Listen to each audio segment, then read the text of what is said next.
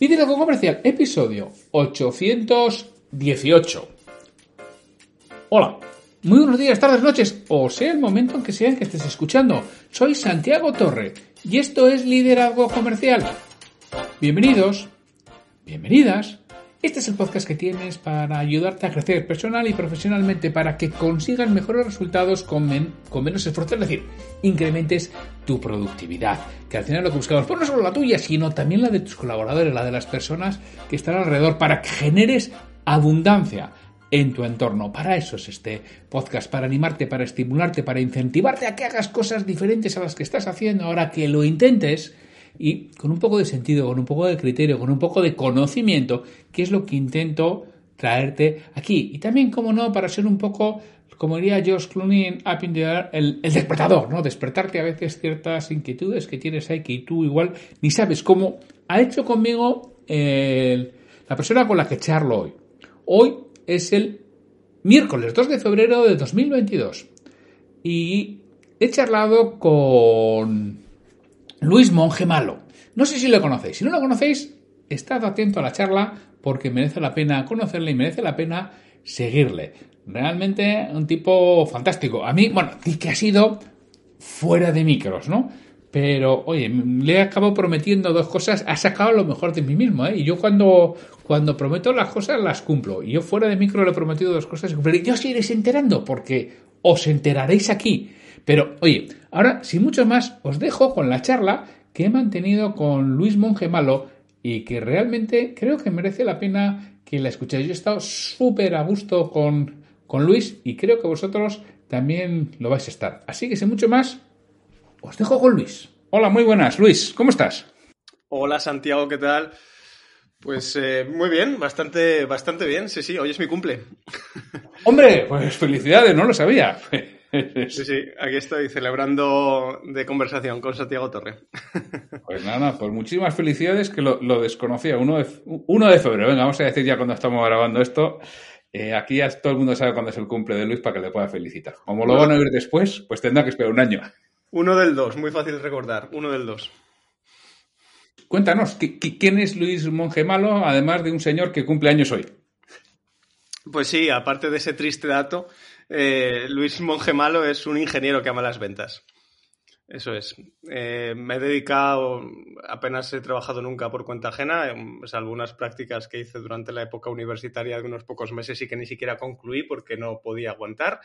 Monté una empresa bastante mal y eso me obligó a aprender a vender, a aprender a vender, a aprender a vender. Han pasado ya 12 años o más de aquello y ahora, además de continuar con, ya no con esa empresa que, la vendí, con otras empresas, me dedico a impartir formación y consultoría en ventas. Ese es Luis Monge.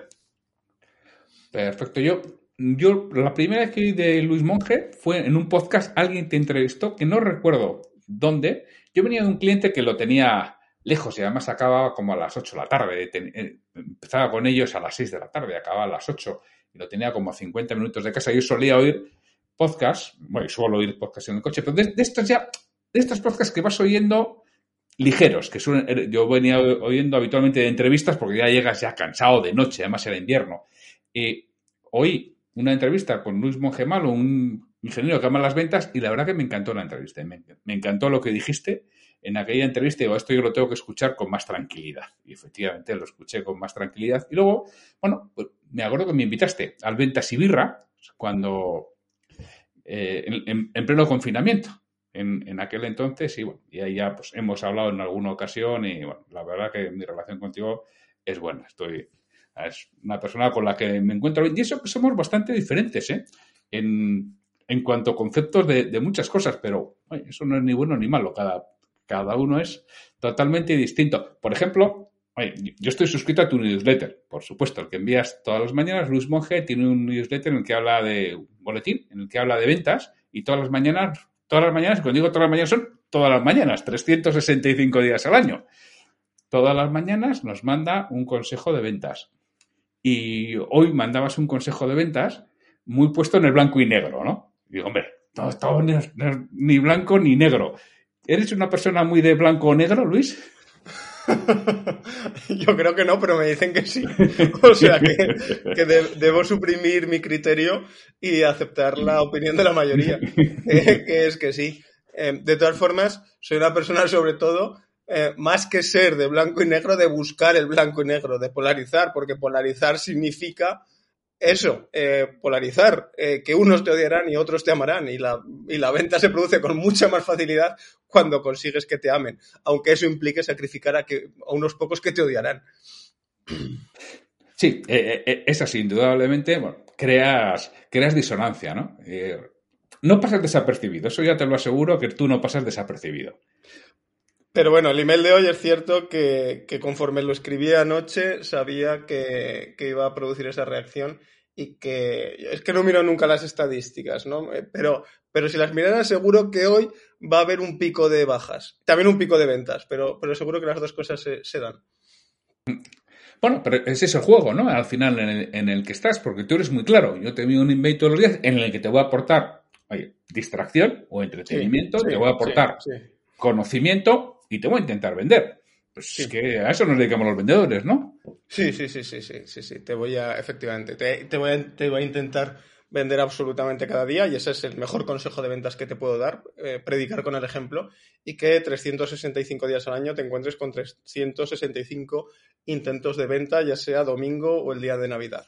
Eso es, eh, en, lo que hago, eh, digo, tengo el newsletter en el que cada día doy un consejo de ventas. Y siempre digo esta frase, ¿no? Día que estás fuera, consejo que te pierdes. Y de, y de todos los consejos que, voy a dar, y habrá emails que te gustarán más y que te gustarán menos, y otros a los que le saques más partido, y otros a los que no le saques ninguno, y otros por los que me odiarás. Pero, pero siempre va a haber un consejo de gran valor y es que te estoy vendiendo en ese mismo instante. Y que conforme tú estás leyendo ese correo que te está haciendo reír, divertirte, o te está haciendo odiarme, o te está haciendo eh, decir, bueno, pues para qué estoy perdiendo el tiempo y con esto, hay alguien que en ese momento en el que tú estás leyendo esas líneas está sacando la tarjeta y, está empezando a introducir sus datos o incluso ya concluyendo el proceso de compra. Y eso es el mejor consejo que te puedo dar cada día. Y, por ejemplo, un vendedor, claro, que no se dedica a mandar un, newsletter, trabaja por cuenta ajena, tiene su jefe, tiene el jefe de su jefe y el jefe del jefe de su jefe, que habitualmente ahí empieza a apretar todos y a ti te, llega ya. ¿Qué consejo le darías a ese vendedor que, trabaja por cuenta ajena y que no, no, tiene estas herramientas, ¿no? Bueno, porque él lo ha decidido, ¿eh? ojo, porque él ha decidido trabajar por cuenta ajena en vez de ponerse a mandar un mail todos los días. Em, realmente hay pocos vendedores que no tengan estas herramientas, incluso aunque trabajen por cuenta ajena, porque es verdad que he trabajado con clientes que son empresas muy grandes y en el que tienen una política muy estricta de lo que tienen permitido hacer y lo que no tienen permitido hacer, y son prácticamente robots que ejecutan constantemente un manual de instrucciones. Y eh, tienen eh, hasta con qué periodicidad tienen que hacer seguimiento en función de la respuesta última que les dio el cliente, etcétera. Tienen todo, insisto, absolutamente definido como si fuera un manual de instrucciones. Es verdad que esos vendedores, pero que no son mayoría, no tienen la capacidad de hacerlo. Pero la mayoría, aunque, aunque ahora voy a intentar pensar también un consejo para ellos, pero la mayoría, realmente nadie les impide eh, eh, contratar, contratar o que su empresa contrate o incluso usar una herramienta de email marketing gratuita, hacer una base de datos y escribirles periódicamente, diariamente, como hago yo, o semanalmente, que me, que me da igual, ¿no? Entonces, eso es una cosa que todo el mundo debería hacer. Incluso, incluso, si no tienes la mm, permitido enviar correos porque tu empresa tiene esas condiciones tan estrictas que no te permite salirte del manual de instrucciones, oye, cada persona con la que te cruces conserva su contacto, conserva sus datos, porque eso va a ser eso, e, ese, es el activo que tenemos un vendedor, las personas con las que nos hemos cruzado en la vida. No tenemos otro, es ese. Y ese es valiosísimo. Entonces, consérvalo. Y si la empresa te permite, escríbeles periódicamente. Ahora bien, ahora bien, si, si e, eso es lo más absolutamente lucrativo que puedes hacer en tu vida. Si no puedes hacer eso porque lo tienes absolutamente prohibido, vale, no pasa nada.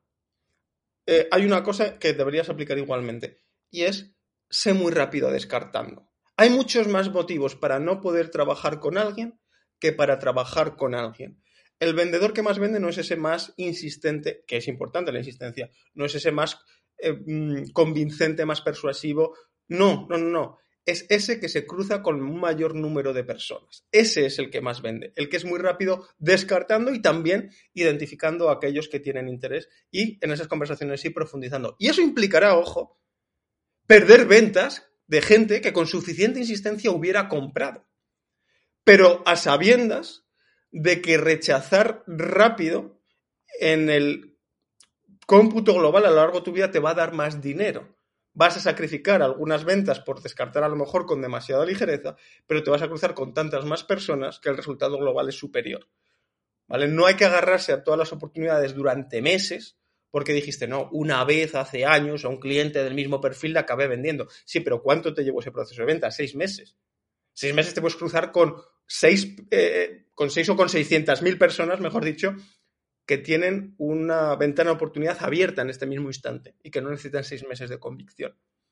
Ese es el cliente. Estamos aquí para hacer el mayor número de ventas, no para ser los que más porcentaje de personas convencemos. No importa bajar nuestra tasa de conversión si el volumen global aumenta. Ese sería mi consejo, que me, he enrollado más de lo que pensaba. no, no, no, pero, pero, me gusta. La generación de activo, porque claro, está claro, tú tienes un activo digital y los vendedores tienen su activo de personas. Y yo siempre lo he tenido, bueno, al final, no sé, porque lo hacía desde el comienzo. Yo, todas las agendas, claro, empecé a vender los 80. Tenías el nombre, el apellido, yo me guardaba los, eh, las fechas de nacimiento, de, la gente para felicitarles. Y yo eso lo he llevado siempre. Y yo, de hecho, en mi agenda en el iPhone tengo de gente a la que yo vendía en los 80 y en los 90 y, los tengo ahí. Porque, bueno, yo además tecnológicamente me gusta, siempre me ha gustado la tecnología, con lo cual yo rápidamente pasé a una PDA, todo eso ya estaba en una PDA, en el momento que entró Windows Phone ya lo tenía todo sincronizado con mi Outlook, ya en el año 2002 o 2003, ya no me acuerdo cuándo fue aquel año, y desde entonces, bueno, yo siempre lo he ido manteniendo. Y creo que ese es el activo que cualquier vendedor se debe hacer. no solo registrarlo, sino mantener el contacto, incluso cuando vaya cambiando de empresa y aunque no les pueda vender nada. Pero mantener esos contactos es fundamental. Exacto. A mí hay mucha gente que me pregunta cuando eh, hablo de la importancia de tener una base de datos o una lista o como quieras llamarlo, una audiencia. En el fondo es tener una audiencia, o sea, quiero decir, y, eh, mantener la relación joder, eh, claro, hoy en día la, forma más fácil es llevarlo a, un newsletter. También lo puedes decir que lo tienes en, yo que sé, en contactos, una red social, con el problema de que eso cualquier día te, te pueden complicar la vida, ¿no? Por eso yo prefiero el newsletter a, la actividad en las redes sociales. Pero la gente te dice, joder, es que eh, estoy consiguiendo suscriptores, estoy consiguiendo seguidores, estoy metiendo a gente. Pero es que, joder, eh, mucha gente que me sigue es público que no me va a comprar nunca. O, me decía, una, eh, son las amigas de mi madre. O, Esa audiencia, quiero decir, ¿qué, ¿qué, más te da? Aquí no quieres calidad, aquí quieres cantidad. La calidad vendrá si inicias conversaciones. Cuando inicies conversaciones ya eh, diferenciarás con quién dedicas más tiempo y con quién menos. Pero tu agenda, tu agenda que sea lo más grande posible, que eso, el coste es cero. Luego ya veremos con quién eh, pierdes, inviertes tiempo y, y, con quién no. Pero no te preocupes por eso. Y un problema de lo, de lo digital es que la gente, a mí me ha pasado, ¿eh? Claro, cuando tú estás diciendo, yo llevo recopilando, yo era muy, tú, eras muy diligente, ¿no? Guardando los contactos de la gente. En los 80, en los 90. En los 80, en los 90, que no era tan cómodo y tan fácil guardar los datos. Pero era una ventaja, porque tú sabías que era eso o no guardarlos.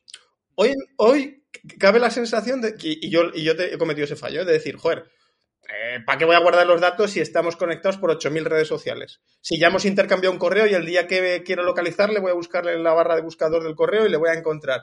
Es como, no, no hagas eso porque te acabarás olvidando de él. A, mí me pasó, yo pasé muchos años conociendo a mucha gente y no guardé sus contactos. Siempre me dicen, oye, ¿cuál es el mayor error que has cometido? Digo, desde el día uno no empezar a guardar los contactos, pero de manera ordenada, diligente, en una lista, una base de datos en condiciones de todo el mundo con el que me cruzaba. He perdido miles o decenas de miles de oportunidades por confiarme en decir, bueno, si el día mañana le necesito, le voy a poder localizar otra vez con facilidad. No, no te fíes. Entonces, mi modelo de negocio hoy, que lo, que lo hemos dicho así un poco de pasar, pero que la gente no, no, o sea, no, es consciente de, de, lo simple que es, lo que tú has dicho. Yo tengo una base de datos de gente a la que escribo todos los días del año. Invito en cada ocasión que tengo, como en este podcast que ya lo he dicho, o sea, mongemalo.com, cada día un consejo de venta, día que estás fuera, consejo que te pierdes. Todo el mundo apuntarse, todo el mundo apuntarse. Así tengo casi 15.000 personas apuntadas. Todos los días 15.000 personas reciben mi correo y les vendo algo. Un correo entretenido, un correo bueno, un correo con consejos, pero todos los días con un enlace algo de venta.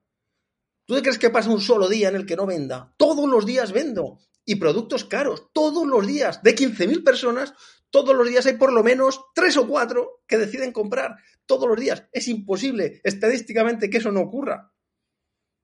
Ese es el modelo de negocio. Es facilísimo de replicar. Es facilísimo que me copie la gente, que me plagie, que, da igual que trajes por cuenta ajena que por cuenta propia, que es que no hay nada que puedas llegar a más gente con menos esfuerzo.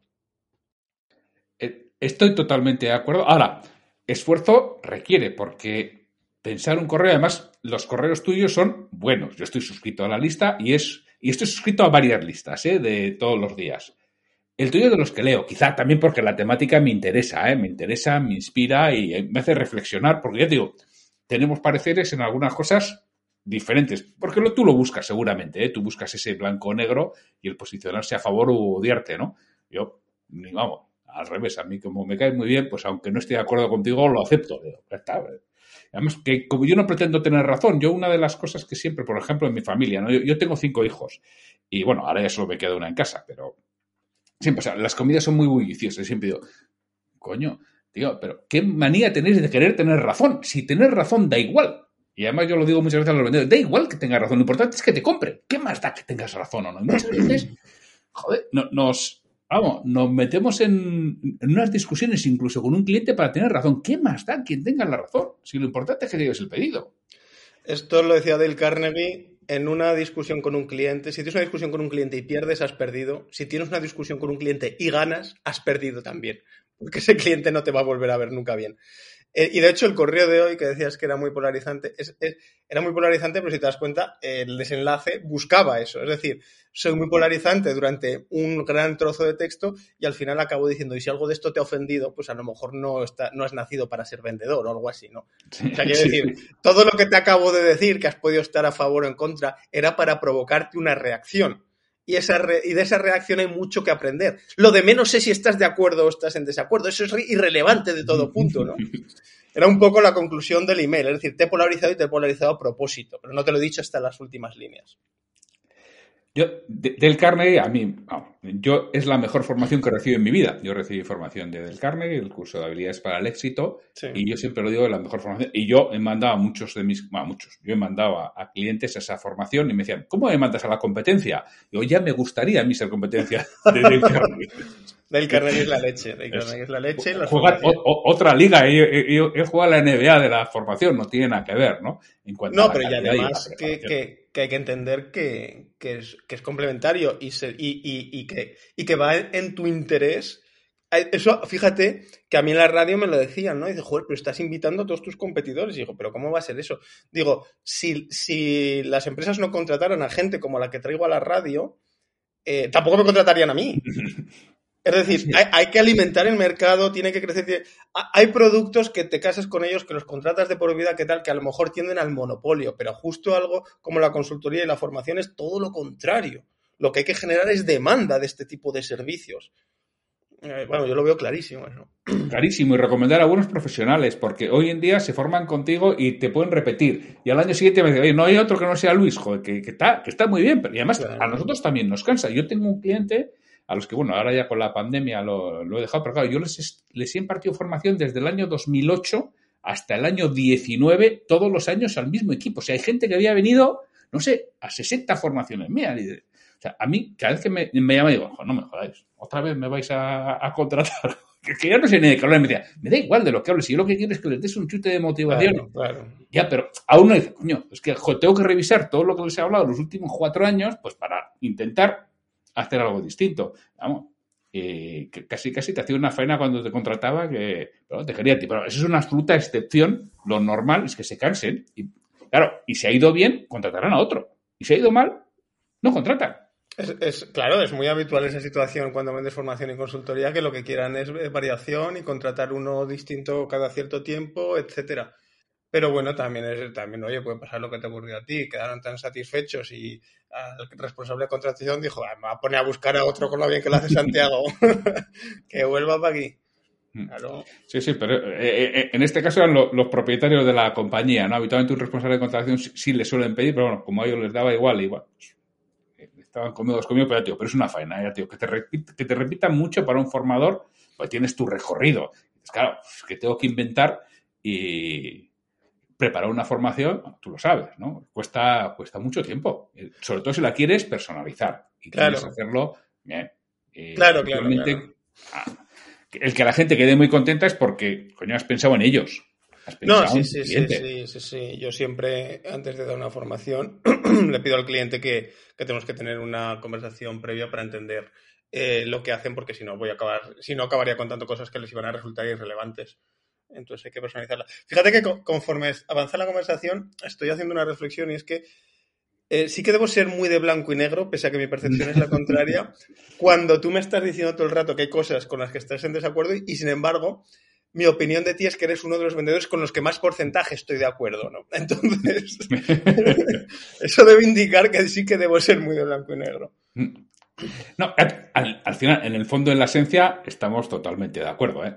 Bueno, pero, esa forma de ver, ¿no? Que no, no, recuerdo ahora exactamente las palabras, o eres así o eres así, o eres Hombre, hay, cosas en el medio, ¿no?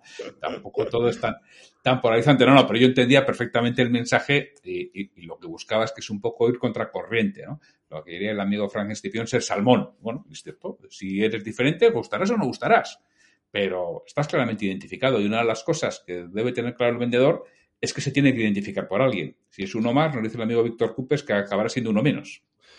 Sí, muy buena, muy buena esa frase, no la conocía, muy buena.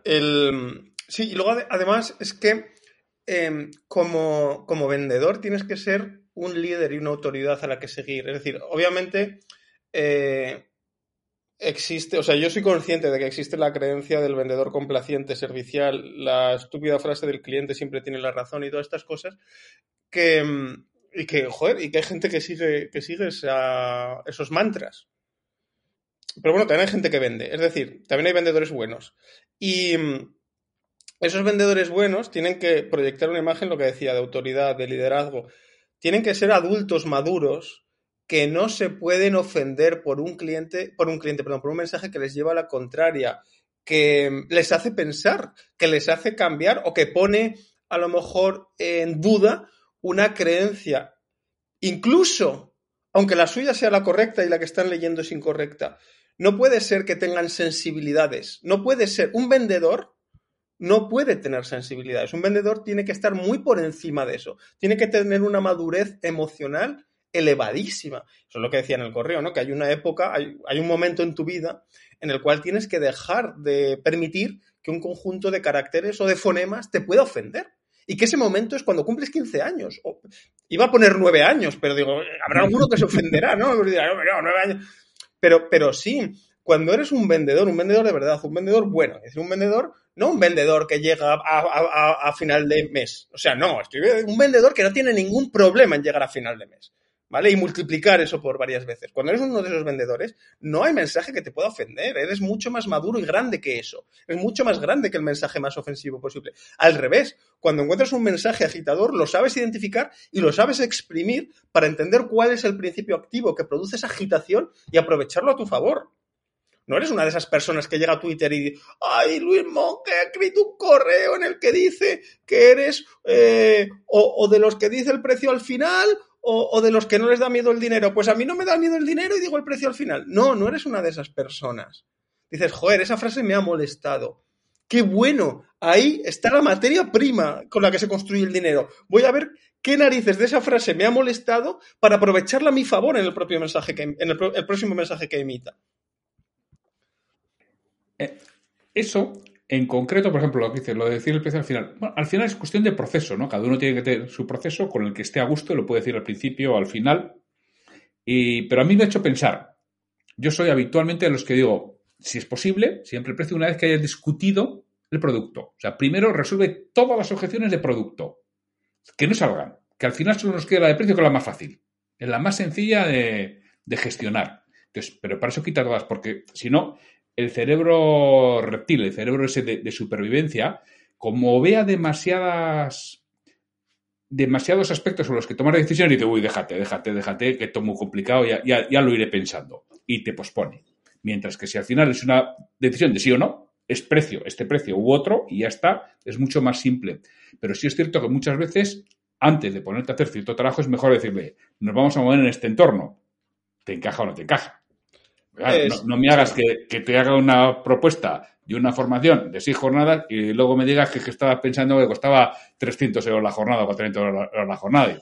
Pues, eh, entiendo, entiendo la filosofía de decir el precio al final e incluso eh, trabajo con clientes que lo dicen al final y es un punto que ni siquiera me molesto en cambiar. Me parece en el que es el, menos. Eh, soy eh, posiblemente el punto en el que menos tajante sea. Eh, creo que se pueden conseguir buenos resultados con ambas cosas.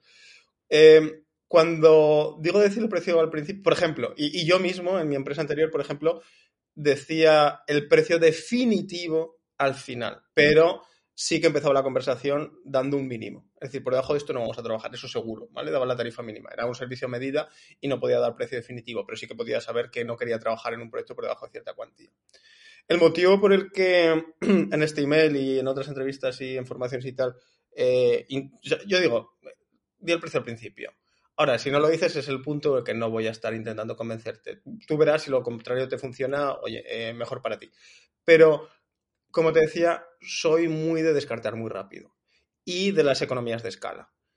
Em, obviamente se tarda en llegar a ese punto, al punto en el que tienes semejante volumen de audiencia en el cual ya eh, la ligereza con la que puedes rechazar es absoluta. Pero cuando llegas a ese punto, la vida es maravillosa. Entonces, eh, el decir el precio al principio puede significar procesos de venta de tres segundos. Para bien, pero también para mal. Pero claro, si tienes un volumen de 15.000 personas que te siguen, es como... Me da igual. Incluso te digo más, estoy seguro que algún cliente al que le hubiera dicho el precio al final, si hubiera mantenido una conversación más larga con él, seguro que hubiera alguno que lo hubiera cerrado. Pero ¿sabes lo que pasa? Que hoy miraré el correo y seguro que tendré tres o cuatro peticiones para charlas. Si a todas les di... Y no voy a poder aceptar las tres o cuatro que me lleguen hoy. Y las tres o cuatro que me lleguen mañana, etcétera, etcétera, etcétera. Entonces, si les digo el precio al principio y descarto un 90%, sigo teniendo la agenda llena. ¿Me explico? Pero claro, eh, mm, bueno, hay que saber las circunstancias en las que estás jugando, las reglas del partido que estás jugando. Yo afortunadamente estoy en esa situación, pero es verdad que era eh, tenía esta mentalidad muy desde el principio porque mi objetivo siempre, bueno, siempre, en cuanto descubrí que había que guardar los datos y que eso era muy valioso si los explotabas, etcétera, eh, ha sido esa. Voy a alcanzar tanto volumen que, que no voy a tener que vender, voy a tener que despachar. Y ese es el punto en el que me encuentro afortunadamente en este momento. Vale, perfecto. No, no, pues para final, mm, tú lo has dicho, y si te funciona, ya está. No, si te funciona y te da suficiente, por ahí tienes que ir. Y Sí, voy a decir, voy a decir perdona que te interrumpa, voy a decir una cosa. Si, te funciona tienes que ir por ahí, pero, pero hay, hay, un punto en el, que, en el que ser crítico. Es decir, en general sí, en general si te funciona, ve por ahí, pero, pero hay un, un, punto en concreto de todas las cosas que podríamos medir en el proceso de venta que sí que me parece que hay que tener una cierta obsesión por él, que es, en promedio, ¿cuánto está durando un proceso de venta? Es decir, ok, te funciona, estás vendiendo, incluso hay empresas que pueden ser rentables, pero con procesos de venta que duran seis meses o un año. Eso es un despropósito, aunque lo que vendas dure eh, cueste millones, ¿eh? Quiero decir, y sé que hay gente que estará escuchando este podcast y digo, no, no, en mi sector todos los competidores tienen procesos de meses, de un año, de dos años. No me vale como excusa. Eso es como cuando dices, en España los impuestos son altos. Y dicen, pues en nuestros países, en los países del entorno, es una expresión que, me repulsa, también son altos. Es que son, son un desastre todos. Quiero decir, no, no me vale como ejemplo, ¿no? Es que he suspendido. Eh, y te, echa la bronca tu madre, ¿no? Cuando eras niño. dices, no, no, pero es que en mi clase todos los niños han suspendido. Hostia, es que es muy mala esa excusa, ¿vale?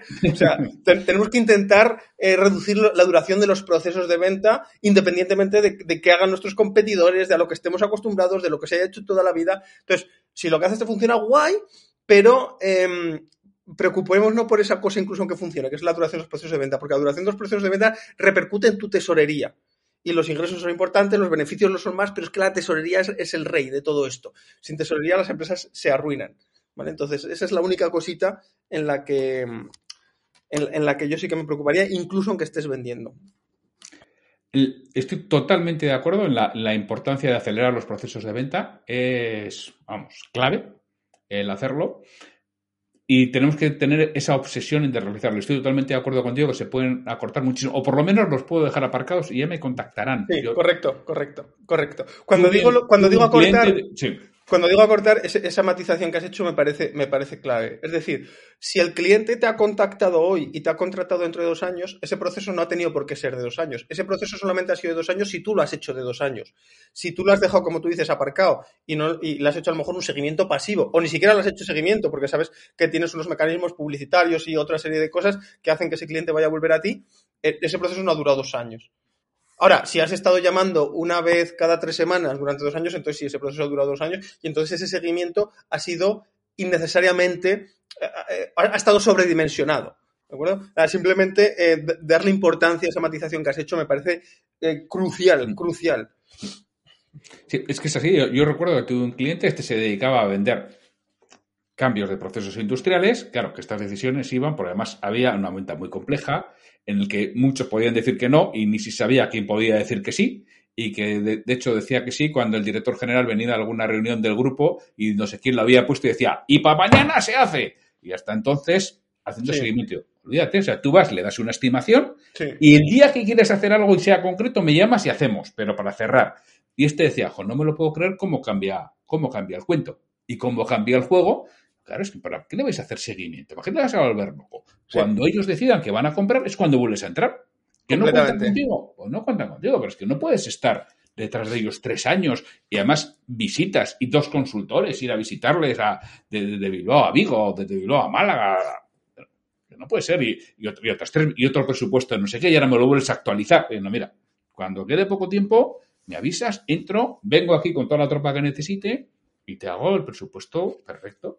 sí, sí, sí. Y las empresas que dicen que tienen... ¿eh? Pero es que, es que este es un tema que da para tanto. Es que y esas empresas que dicen, no, es que en mi, en mi, sector los procesos de venta son de un año, de dos años, de tal, son empresas que realmente no tienen ninguna metodología de cualificación y de seguimiento. O sea, tus, cada vez que me dicen eso, es sinónimo, o sea, lo que mis oídos realmente perciben es, en nuestra empresa no existe metodología estricta y científica de, cualificación y seguimiento. Eso es lo que yo estoy oyendo. Sí, es así.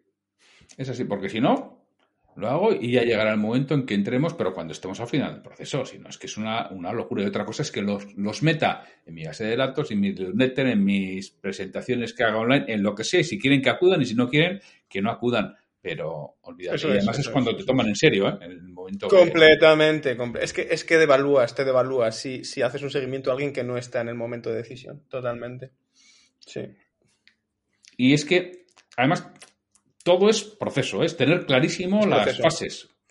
Es preguntar, ¿esto cuándo se va a tomar la decisión? Yo, al final, cuando, mira, ah, yo he recibido justo antes de empezar contigo, he visto un mensaje de uno que había reservado en el Pidical que utilizo yo para reservar, pues, una cita para hablar hoy al mediodía de, para una formación de ventas para su equipo. Claro, mi primera pregunta es, vale, te voy a escuchar, voy a ver lo que quieres y te voy a preparar una propuesta. Si la propuesta te encaja, ¿cuándo lo vamos a hacer? Y en función de lo que me diga, ¿le preparo la propuesta o no le preparo la propuesta? Si me dice, no, va a ser para algo para septiembre, pues mira, si quieres me das en septiembre, o sea, lo que no voy a hacer, ya, si va a ser algo para septiembre, ya sé que hay otros tres o cuatro competidores. Y voy a, perder tiempo, mira, yo te paso una estándar, eso es lo que hay y si quieres me llamas y lo concretamos cuando llegue el momento. Bueno, yo hablo, mucho, yo hablo mucho de este tipo de personas, los llamo los coleccionistas de propuestas. Los coleccionistas de propuestas. No, bueno, de momento estamos informándonos. No, no, es una cosa que ya eh, para después de Semana Santa vamos a empezar a moverlo. Muy bien, muy bien. Yo no te voy a formar gratis, ¿vale? Cuando después de Semana Santa yo te daré un toque y a ver por dónde van los tiros. Pero de momento no, voy a tener una conversación de 30 minutos contigo cuando tengo cosas mucho más importantes que hacer, como jugar con mis hijos. o sea, quiero decir, o estamos en la ventana de oportunidad o que te forme tu tía.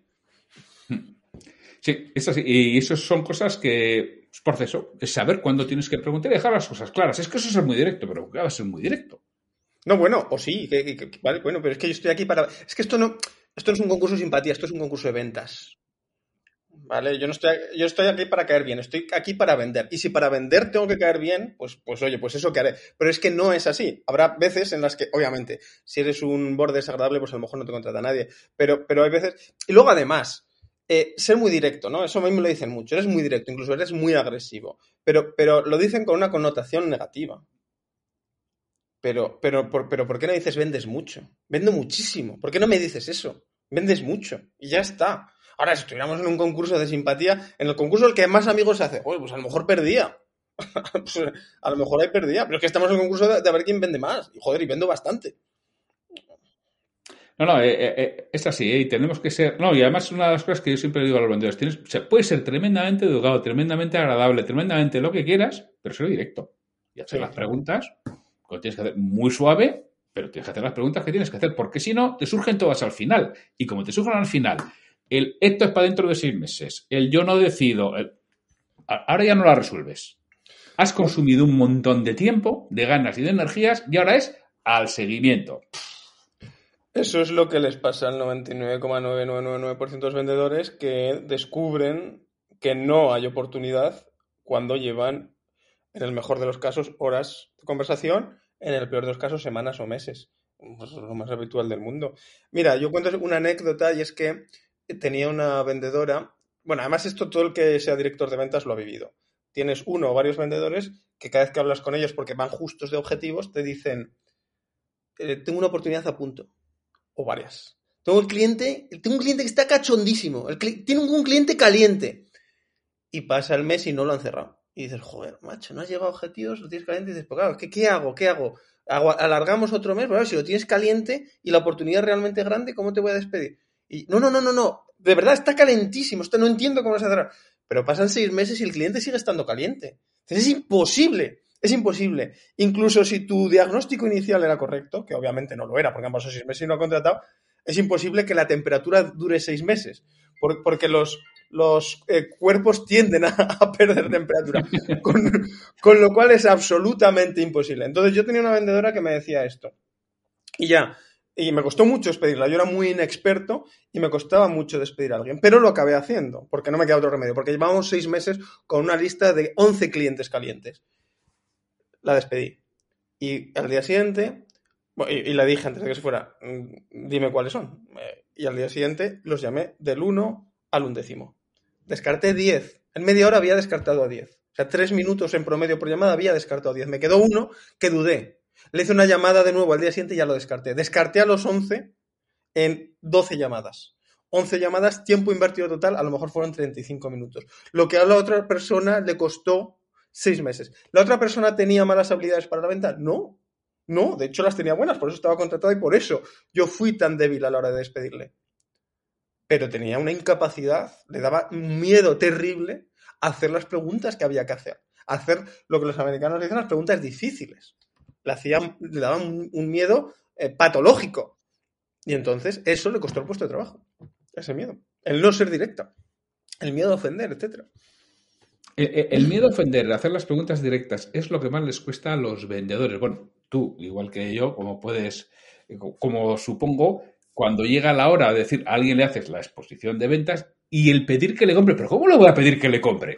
¿Pero ¿Cómo no le vas a pedir que le compre? Yo, cuando hacía formación para puntos de venta, decía, o sea, no puedo entender que yo vaya a tu tienda, esté una hora probándome cosas y salga sin que me pidas que me lleve algo. Pero ¿cómo le voy a decir que se lleve algo? O sea, que has estado una hora incluso quitándole el zapato y poniéndole el zapato. O una zapatilla de correr y no, y no te has ganado el derecho de decirle, oye, ¿la vas a comprar o no? Hombre, de buenas formas. Pero Mira, yo, yo aprendí una técnica de un, de un, eh, de, un vendedor de un cliente mío que me, que, vamos, eh, el tipo es el que más vende de su empresa, un fuera de serie. A mí me encanta, me encanta observarle, me, encanta hacerle escuchas porque cada vez que le escucho aprendo algo de él. Y entonces me llama un día y me dice, Luis, Luis, Luis, he descubierto una metodología para hacer demos, ellos venden un producto tecnológico y requiere hacer una demo previo a intentar el cierre. Y, y dice, mira, llevo, llevo, ya varios meses probándola, no te la quería decir antes porque quería probar que funcionara, pero, pero, pero me está flipando. Y dice, estoy, antes de hacer la demo, cerrando. O sea, primero intento el cierre y luego hago la demo. Y digo, pero ¿cómo, es eso? ¿Qué lógica? Eso no tiene ninguna lógica. Y me dice, sí, sí, sí, sí, sí, sí. Ellos me llaman. O sea, han, han hablado antes con mi compañero, que es el que ha concertado la cita, y me llaman con la esperanza, con la expectativa de hacer una demo. Y yo lo que les digo es, oye, ¿quieres que te mande el contrato ya? Y digo, pero alguien te dice que sí, dice, muy pocos. Y digo, entonces, dice, son ventas que hago en cinco minutos. ¿Cuántos? A lo mejor el 5%. Dice, pero son ventas que hago en cinco minutos. Y los que te dicen que no, pues a los que me dicen que no les hago la demo. y no pierdo nada. Y digo, coño, es, brillante. Es brillante. O sea, el, tío empezó la casa por, el tejado. Empieza la casa, empieza la venta intentando hacer el cierre. ¿Qué es lo peor que puede ocurrir? Que tengas que dar el discurso después. Coño, ya ves tú qué problema. Oye, que son pocos, pero que hay un 5% que en cinco minutos están firmando el contrato. Y hablo de un producto tecnológico de alta cuantía, estos que, los en el sector todo el mundo dice que son procesos de decisión muy largos, bla, bla, bla, bla, bla. Pero ¿sabes qué? Hay un 5% que están dispuestos a contratar en el mismo momento. Pues ya está. Fenomenal. ¿Eso que te quitas? y eso es que la gente ya empieza los procesos de compra de cara al vendedor cuando ya están prácticamente finalizados. Ya ha mirado todo y le quedan cuatro dudas. Muchas veces, si, llegas, que ya lo tiene clarísimo que va a contratar ese, ese paquete o ese software, ese SaaS o ese lo que te dé la gana. Lo tiene tan claro que, puede tomar la decisión muy rápida. Ese, ese, por ejemplo, ese tipo de comprador, yo soy ese tipo de comprador. Yo, yo, no, investigo, no me gusta nada investigar en la relación con un vendedor y que sea el que me encuentre. Yo hago, una investigación hasta el punto de hacerme a veces una hoja de cálculo y comparar características de productos y tal, y puedo llegar y, gastarme. Recientemente hice una compra de 7.000 euros, eh, llega a la tienda, eh, no sé, el proceso entero pudo, durar tres minutos. Con esa gente existimos. Si el vendedor hubiera empezado a, intentar con miedo porque duda de que una compra de esa cuantía se pueda hacer de golpe y porrazo y tal, a darme vueltas y a, me hubiera perdido la venta. Hubiera perdido una venta de, de, de 7.000 euros que, gracias a, que no hizo esa tontería ganó en, cuestión de segundos. Porque muchas veces los vendedores compramos con nuestro bolsillo. Y claro, para ese vendedor 7.000 euros supone mucho dinero. y para otra persona 7.000 euros es una compra que hace... yo me acuerdo, yo era director financiero de antes en, mi otra, en, una vida pasada y una vida anterior de una compañía multinacional con ciertos volúmenes importantes de movimiento y fui tesorero de un club deportivo, ah, pero este club deportivo tenía un presupuesto de 4 millones de euros. Claro, yo venía de otras cifras y claro, Eran, eran cosas que, a mí no entendía cómo les costaba tanto tomar ciertas decisiones. Claro, te, tienes que acostumbrar, ¿no? claro, tú cuando estás tomando decisiones de cientos de miles de euros, una decisión de mil euros, Entonces, bueno, y ahí dices, coño, es que muchas veces nosotros vendemos con nuestro bolsillo. Yo siempre le digo a los vendedores, olvídate de tu bolsillo. Claro, tienes que ver el bolsillo del comprador. Y el bolsillo del comprador es distinto. Y el bolsillo del es que no tiene, coño, no tiene para gastarse de diario, pero para una ocasión especial, la gente se gasta lo que haga falta. Y hay gente que se hipoteca para, una, para pagar una boda o para irse de, vacaciones a Nueva York. O por un móvil. O por un móvil. Sí, sí, sí. A mí me pasaba eso cuando juzgaba desde mi bolsillo. Cuando empezaba, me pasaba al contrario. Yo era pobre como una rata y todo me parecía caro. Entonces yo decía, ah, van a pagar un cliente y me pagaban 800 euros y 900 euros por hacerles una web. y yo me sentía hasta culpable, me sentía que les debía la vida. Eh, entonces me, me, me, parecía horrible pedirles ese dinero. Luego con el paso del tiempo que fui ganando dinero, fui aumentando mis tarifas, etcétera, y llegaba a cobrar 30.000 y había gente que me decía, eh, pero eres loco, no te va a contratar nadie, pero yo aquellas ya tenía un nivel de ingresos que decía, pero a ver, pero a ver, es que tú no eres consciente de la cantidad de gente para la que esto no es dinero, pero cantidad, o sea, cantidad, cantidad, cantidad, están a tu alrededor, algunos son vecinos tuyos. Lo que pasa es que no les llama la atención y entonces no lo, no lo ostentan. Pero esa gente existe y están a patadas, muchos más de los que te imaginarías. Olvídate de tus percepciones en cualquier caso, porque incluso lo que tú decías, incluso el que pueda no tener ese dinero, si eso es su prioridad, si eso es su obsesión o si ese es su hobby, puede querer gastárselo. Y, es muy gracioso esta frase que se dice muchas veces de los productos de lujo, de quien tiene un Rolex se puede comprar cinco, quien tiene un Lamborghini se puede comprar cinco. O, o no, o no, quien tiene un Lamborghini, lo único que ha demostrado es que en un momento dado pudo juntar 120.000 euros. Es lo único que ha demostrado. Nada más. Eso es todo lo que ha demostrado. Y habrá gente incluso que sea pésima gestionando sus finanzas y tenga un, Lamborghini debido a eso. Eso es, una, cosa muy absurda. Y hay que tiene un Rolex y no puede tener cinco. Lo que pasa es que le obsesiona los relojes eh, automáticos. Ya está, o sea, no te comas la cabeza. No hagas ese tipo de reflexiones porque entonces te vas a pasar la vida sin vender un céntimo. Una cosa que has dicho antes y te, lo he oído varias veces, ¿eh? te la he leído varias veces. Es muy importante la insistencia. Pero en cambio, por otro lado, hablas de, oye, mm, descartamos rápido. ¿No es contradictorio, Luis?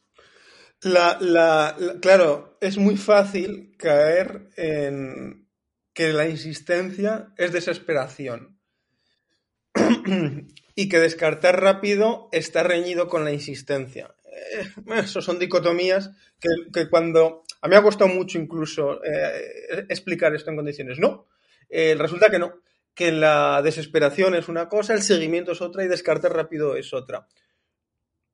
Yo, yo tengo unos recursos que puedo dedicar. Yo en mi negocio, en este negocio, el de la formación y la consultoría de ventas, tengo otras empresas y ahí es distinto. Pero este negocio no tengo empleados, no tengo empleados y no los voy a tener nunca porque perdería completamente su gracia. La gracia es que aquí soy completamente libre de, agentes, eh, de terceros. Bien. Yo aquí tengo unos recursos limitados. Yo tengo 24 horas al día, pero es mentira porque yo no quiero trabajar más de 4 horas. Entonces yo tengo 4 horas al día que repartir. Esos son mis recursos. El, si yo hago seguimiento, por ejemplo, telefónico a todos los clientes, pues esas cuatro horas se saturarán muy rápido y podré, ya no podré, por ejemplo, escribir un email diario. Por tanto, ¿qué seguimiento hago aquí? Hago un seguimiento muy pasivo y ahí está la, la clave, en la pasividad y la escalabilidad. ¿Qué es cuál? El de newsletter. En realidad, cuando yo estoy enviando un newsletter diario, lo que estoy haciendo es un seguimiento. Pero estoy haciendo un seguimiento, estoy haciendo un seguimiento pasivo, un seguimiento altamente escalable. Y voy a poner un ejemplo muy concreto. Nike, Disney, Apple, son empresas que están hasta en la sopa. Y no, el ejemplo que ponía, Rolex patrocina cada evento mínimamente prestigioso. Y no tenemos la sensación de que Rolex nos está haciendo seguimiento. Y mucho menos tenemos la sensación de que estas marcas, Nike, Apple, Disney, etcétera, eh, están desesperadas por vender. Todo lo contrario. Y el otro día leía que los empleados de Lego, por ejemplo, tienen la política de no forzar las ventas. No fuerzan las ventas. Es más, si llega un padre y, se dan cuenta de que el niño está insistiendo al padre de que le compre un set, un juego que es más caro de lo que el padre se puede permitir, los empleados de Lego tienen instrucciones de desaconsejar al niño ese, ese set y decirle, no, hombre, no ves que este no es tan divertido como este otro y recomendarle uno más barato. O sea, muestran ese desdén hacia la venta y sin embargo tenemos al Lego hasta en la sopa. Eso es lo que hay que conseguir, un método de seguimiento y de insistencia, uno, que limite la cantidad de recursos que le requieres y dos, que no sea desesperado. ¿Cómo? De manera pasiva. Entonces, a mí me puede escribir cualquiera de esos 15.000 suscriptores que tengo preguntándome objeciones, diciéndome que un curso es caro, criticando. Yo es que no le tengo que contestar. Y además, no contestándole es como más atractivo me hago porque la percepción que estoy trasladando, y es cierta, es, joder, este tío está tan ocupado que a lo mejor no ha leído ni mi email lleno de odio. Pues a lo mejor no lo he leído porque no leo todos los correos que me llegan. Intento, pero no puedo con todos.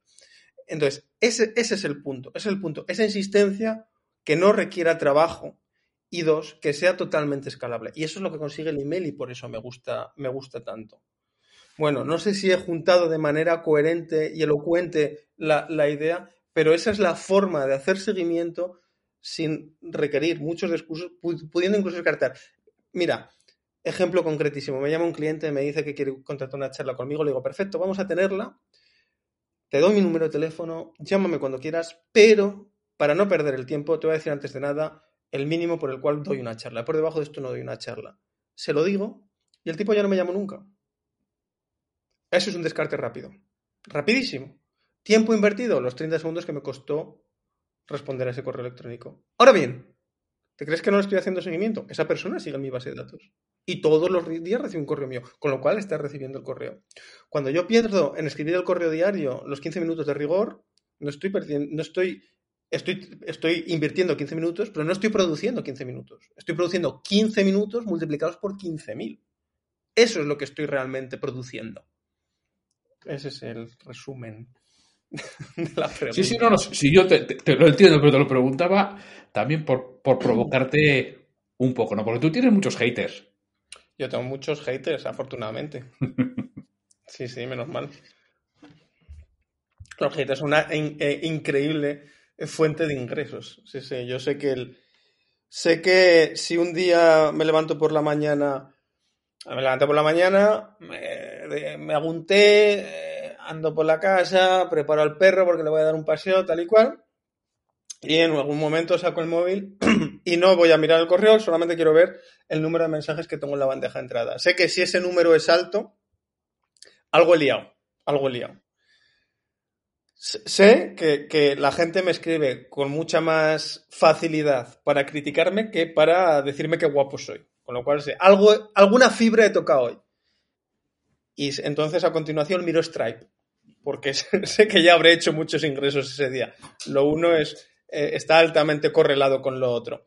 Y sé que al día siguiente los volveré a hacer porque usaré esos mensajes de haters como parte del email del día siguiente. Y diré, fíjate lo que me escribe un suscriptor. Y mucha gente va a decir, ay, la gente que gilipollas es, voy a darle mi dinero a Luis.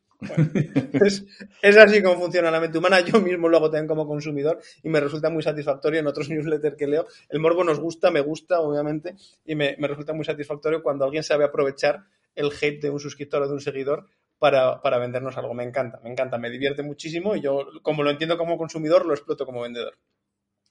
Y además, bueno, mm, creo que lo leía o lo, lo oía alguna otra persona que también escribe mail diario, que decía, lo más curioso de ese hater que luego miras tiempo después y te ha comprado. te, te, llama a te llama, te manda un correo a insultarte, a decirte que eres un gilipollas y, y luego te acaba comprando, ¿no? Pero no, no lo sé, si será esa... algo que tenemos ahí raro en nuestra mente, Mira, hay una. sí, sí, eso, eso, eso ocurre, es acojonante. Eh, hay gente que te odia y luego te compra. Eso es, maravilloso. Eh, hay, y, eh, hay gente que te odia y sigue suscrita. Y te odia un día y te odia al siguiente, odiándote acerca del email en el que le has mencionado. Es, es, es maravilloso. Esa sensación es la, la, mayor satisfacción que puedes obtener. Y fíjate, una anécdota graciosísima. El, ahora estoy vendiendo un curso de gestión de objeciones, previamente vendí un curso de marca personal y eh, todo lo que he recibido, o sea, quiero decir, esto va a quedar muy soberbio y muy feo, pero hasta ahora solo he recibido buenas reseñas. Salvo uno, uno que se quejó del curso de marca personal y dijo que sepas que es un curso muy flojo, no me ha gustado, bla, bla, bla, bla. De hecho, me ha gustado tampoco que voy a tener que darle una segunda lectura para ver si extraigo algo de valor. vale, perfecto. Justo lo que haces cuando algo, cuando un curso o un libro no te gusta, le das una segunda lectura. Digo, es que, es que sois maravillosos los haters. Sois, sois, me dais, me dais las ganas de vivir. hay cosas, yo, por ejemplo, los libros que tengo publicados en, en, Amazon, pues, hombre, tienes casi todas las reseñas, son muy buenas, pero siempre hay alguna eh, muy mala, ¿no? gente ¿Y, si, no fuera así, y si no fuera así, algo mal estarías haciendo. No, pero además, bueno, al principio me dolía mucho, ya mm, no te voy a decir que me dan igual, porque no me dan igual, te duelen, pero bueno, pero ya lo, tienes asumido, ¿no? Pero yo recuerdo una hace mucho tiempo que me ponía una estrella y me decía, este libro no es una novela. Y yo decía, joder, puede estar leyendo en todos los sitios. ¿Y de dónde se ha sacado este tío que eso era una novela? No, son cosas que dices, o, sea, o se ha equivocado, de dónde ha puesto la reseña, o de verdad que, que no lo entiendo, ¿no? yo, tengo, yo tengo gente que me persigue, o sea, por ejemplo, en Goodreads, en Goodreads es una base de pues, como sí, sí, sí, un ah, eh, de las películas, pero de libros. por ahí estoy yo también, sí. Y entonces tengo un, tengo un tipo que, que cada cosa que publico eh, me persigue y me pone cero estrellas. Incluso, o sea, quiero decir, por ejemplo, de un libro que está ya descatalogado, ¿no? Me lo puso. Entonces, bueno, hay gente que tiene esas preocupaciones en la vida, ¿no? Eh, bueno, pues, pues, oye, fenomenal. Y luego, obviamente, hay gente, a veces me escriben, oye, ¿tú conoces a fulanito que te critica y tal? Y digo, no, no lo conozco. Y ya la satisfacción máxima viene cuando gente que no te conoce te está criticando, porque significa, bueno, que ya has alcanzado un estatus que imagínate tú. O sea, hay gente que, de la que no has oído hablar nunca, pero que está obsesionada contigo. Es como, joder, algo bien estoy haciendo. Así hay que verlo. El, el poder, me gustaría hablar un poco del, newsletter que tienes, el poder que tiene. Eh, bueno, el curso de marca personal lo, lo lanzabas con, con el amigo Isra, Isra Bravo. Y Isra Bravo estos días está diciendo que todavía no ha sacado su libro, que saldrá mañana, y lleva vendida cuatro, cuatro ediciones. Y solamente con correo electrónico. Yo soy uno de los que comprar el libro, estoy esperando a mañana para, recibirlo y lo leeré, por supuesto, el libro de, de Isra. Pero eso se consigue con el correo electrónico. Parece mentira. Y algunos dicen, pero qué insistente, joder, recibir un correo todos los días. Ah, bueno, sí, seguro que hay gente que cuando escucha esto, o sea, eh, a ver, habrá, habrá gente que ha escuchado esto y ya me conoce y habrá gente que ha escuchado esto y por primera vez ha escuchado esto, incluso este modelo de negocio, que es más antiguo que, que, vamos, este modelo de negocio existe desde, que, desde la revolución industrial, es decir, desde que la gente se empezó a preocupar por vender, hubo gente que dijo, oh, si insisto todos los días venderé más que si insisto una vez al mes, ¿no? Dicen, eh, es muy gracioso el razonamiento ese, no, no insistas todos los días porque vas a ser pesado sí, sí. Lo mejor, desde luego, es que, no, no, insistir nunca. Ahí seguro, ahí no, no, no, corres ningún riesgo. Chicos, no insistas nunca y así, oye, estás siendo perfectamente educado con, con la gente. El aburrimiento no viene por la frecuencia de insistencia. El aburrimiento, el cansancio, el hartazgo, viene por el interés que seas. Pensad, los que hayan pensado que esto es aburrido, o que es pesado, que la gente se cansa de un email diario, que piensen las siguientes dos cosas. La primera es que cuando estas navidades pasadas empezaron a recibir esa retaíla de correos felicitándote las navidades, correos de empresas que ya ni recuerdas cómo narices tienen tus datos. Supongo que en algún día les pediste un presupuesto, pero ya ni te acuerdas de ellas. Te descargaste aquel ebook que te pedían y no volviste a saber de ellas y ahora llegan los últimos días de diciembre y te empiezan a felicitar las navidades. ¿Qué hiciste? Lo que hiciste es darte de baja. Darte de baja y además con la satisfacción personal de decir, uff, menuda limpia estoy haciendo. Y eso es un correo al año.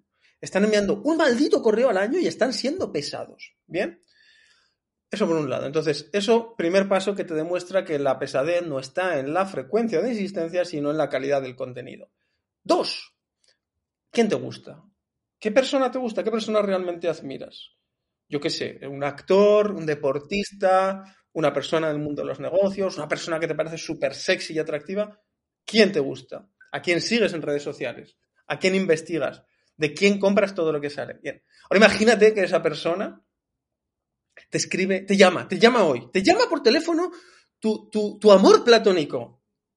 Y mañana lo vuelve a hacer, y pasado lo vuelve a hacer. Y cada vez que lo hace, te cuenta algo que te quedas embobando y que te enamora más de esa persona. ¿Te va a resultar pesado? Obviamente son dos ejemplos extremos. Los que escriben felicitando la Navidad, que es una de las cosas más estúpidas que puedes hacer en tu vida, y, que tu amor platónico te llama todos los días, un escenario completamente mm, inverosímil. Pero es que justamente yéndonos a los extremos es cuando se demuestra que lo de menos es la frecuencia con la que escribas. Simplemente tienes que gustarle a quien recibe tus correos y a nadie más. Y ya está. Y con eso es suficiente para convertirte en millonario. Ya está, así que no hace falta más. Yo puedo decir que yo recibo tu correo todos los días, yo recibo el correo de Israel todos los días y, hombre, no te voy a decir que me haya leído los últimos 30, pero te aseguro que más de 25 me los he leído. Algún día, pues no te lo lees, porque te pilla que... Pero, es decir, que yo leo los correos y yo llevo suscrito a tu lista mucho tiempo y a la lista de Israel también llevo mucho tiempo suscrito. Y es lo que dices tú, si la calidad es buena, en cambio estoy suscrito a otras listas a las que ya me he dado de baja y alguna de las que madearé, ¿no? Porque ni, ni los leo, los recibo pero no los leo. Y llega un momento y digo, ¿para qué coño quiero estar suscrito aquí? Pero, pero y luego incluso te digo, y, te digo más, hay gente que lee con más frecuencia y gente que me, que me leerá una vez a la semana, una vez al mes y habrá alguno que una vez al año haciendo una búsqueda se, encuentre con un correo mío que no abrió en su día y que lo abra ahora. eso pasa. Quiero decir, ayer, por ejemplo, llevaba un par de días sin publicitar curso, porque estaba publicitando otra cosa, un evento al que voy a asistir, y, también hice ventas de gente que abrió correos antiguos. Y hay gente que me dice, joder, mira, fíjate qué curioso, me escribió eh, un tipo hace un tiempo y me dice, eh, Luis, eh, llevo un montón de tiempo de viaje y mi secretaria estaba filtrando los correos y ha considerado que tus correos no me interesaban. Tócate los cojones. Y entonces no he podido aprovechar este curso que estás vendiendo en esa época. Por favor, véndemelo al precio que sea. Ya le he dado orden que tus correos no me los filtren nunca. Y ese tipo, pues llevaba a lo mejor semanas o meses sin leerme. Quiero decir, ¿qué más da? Si la gente tiene. Yo no pretendo ser la prioridad de nadie. Lo que le decía el otro día a una persona que me preguntaba por este tema. Si con que te lean algunas personas, algunas veces, es más que suficiente para ganar dinero a las puertas. Ya está. ¿Qué más da? Yo, además, puedo dar fe. ¿eh? Yo le he comprado alguna cosa a Isra Bravo, por ejemplo, en el que he tenido que rebuscar en sus correos, porque quería comprar algo y estás esperando. Digo, va, a ver si me manda ya, coño, para comprar esto. Y haciendo, coño, voy a rebuscar que le quiero comprar algo y he tenido que rebuscar en sus correos para lo comprar. Aquí, eso es así. O sea, que realmente que tenemos muchas veces ese miedo eh, y creo que es sin fundamento. Entonces, Luis, ¿por qué alguien se tiene que suscribir? Yo repito, ¿eh? yo soy suscriptor del newsletter de, Luis y lo, leo todos los días. ¿Por qué alguien se tiene que suscribir? Un vendedor, que es el que lo puede estar escuchando. ¿Qué le vas a aportar en ese, en ese boletín? Le voy a aportar libertad vital. Le voy a demostrar con la práctica y con unos emails que a lo mejor no le gustan una puta mierda, eso me trae sin cuidado. Le voy a aportar con la práctica un modelo de ganarse la vida que le va a hacer que el último estrés que tenga en su vida a partir de ese momento, si me copia, sea el financiero. Eso es lo que le voy a aportar. Cópiame, no me compre si no quieres. Es decir, solamente viendo la forma en la que trabajo es suficiente aprendizaje. Eso es lo que le voy a aportar. ¿Dónde se suscriben, Luis? Mongemalo monge.com. Monje con de gato. Mongemalo.com. Ahí se pueden suscribir. Vas a tener eh, muchos imitadores, sospecho, y repito, ahora con el libro de, Isra, que claro, si ha vendido ya cuatro ediciones, habrá vendido 10.000 libros o más, no sé de cuánto será cada edición, pero claro, y de esos 10.000 va a haber muchos que van a decidir lanzarse al email diario. Yo no, no me he atrevido, ¿eh? O sea, yo son cosas que bastante tengo con mi podcast diario, claro, claro, para meterme en, un email diario. Y, pero, en el fondo tú estás en, lo mismo, tú estás en diario, quiero decir, al final estás generando un impacto diario a quien te quiera seguir en el podcast. Que el podcast es otra plataforma independiente de, un Facebook o de un Google o de una etcétera, con lo cual... Eh, misma idea. Tampoco, tampoco, tengo control, no. Yo mm, voy a generar mi activo digital. Lo que sucede que, por suerte, no me puedo quejar en cuanto a trabajo. Tú dices, es que a mí cuando hago las cosas me gusta hacerlas bien. Y hoy no le voy a poder dedicar el cariño suficiente a generar este activo, que es algo que tengo que hacer, porque yo ya con la edad que tengo, ya empiezo a pensar que no voy a estar dando charlas y viajando por España muchos años más. Y voy a tener que generar otro tipo de activos. Y seguramente, no sé si con esta forma o con otras, porque esto va a evolucionar seguro, yo estoy seguro que tú evolucionarás y quien es medianamente listo e inteligente también lo hará. Entonces, bueno, ahí estoy yo para generar ese activo digital. Creo que es lo que todos los vendedores tienen que hacer. Esa parte que nos decías tú muy bien. Coño, las personas con las que te has cruzado, guárdalo, mantén esa relación, que es que en un futuro van a ser cruciales. Y si quieres activo digital y quieres vender tus conocimientos o no, tus no conocimientos, genera un activo digital que merece la pena. Luis, pues mm, quiero agradecerte muchísimo el que nos hayas acompañado aquí. Siempre que quieras venir, cuando quieras presentar cualquier propuesta, porque yo sé que estarás pensando en, lanzar proyectos nuevos, ¿no? ¿Nos puedes contar algo?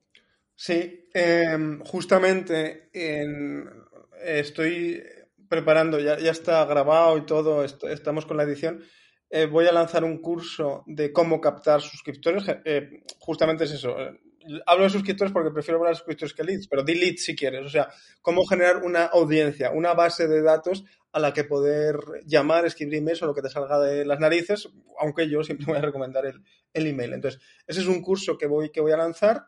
Eh, luego eh, estoy ya en otro segundo que es de prospección de venta telefónica. Es otro curso que voy a lanzar. Voy a retrasar porque, eh, bueno, hemos tenido el COVID ha llegado a, mi hogar y entonces eso va a retrasar mis planes, pero esos son los dos proyectos que tengo ahora en marcha, en, marcha, en, un estado ya muy maduro. Pues ya te digo, con el de cómo captar suscriptores ya vas a contar con un, con un comprador. Te enteras bastante más, pero ya te digo que, que, se lo, compraré porque además, hombre, vas a hablar de algo que sabes hacer. Efectivamente, no, no, sí, voy, a contar lo mismo que he hecho yo. Voy a contar cómo conseguir 10.000 suscriptores en, dos años. Yo realmente empecé con lo del email. Con el email diario empecé, de hecho, hace meses, ¿eh? no llevo ni siquiera un año a, razón de email diario. Y a captar suscriptores empecé hace menos de dos años. en menos de dos años eh, me he plantado con 15.000. Entonces voy a ser muy prudente y te voy a prometer 10.000 en dos años, que es menos de lo que he conseguido en más tiempo del que he necesitado. Con lo cual, seguro que cualquiera que haga el curso lo va a conseguir. Pues ya te digo, yo, seré uno de los compradores de ese curso seguro, Luis. si cuando lo lances quieres venir, aquí Liderazgo Comercial está a tu disposición para, hablar de ello, por supuesto que sí, y además espero ya verlo para, fíjate, cuando lo lances, si, si, lo, si lo lances una vez lanzado ya seguramente hasta puedo dar mi opinión. Pues lo haré, lo haré, te daré un toque. Y me das un toque y a tu disposición, Luis, pues muchísimas gracias y un fortísimo abrazo. Lo mismo digo, Santiago, me ha encantado, me lo paso fenomenal siempre que hablo contigo. Un abrazo. Un abrazo.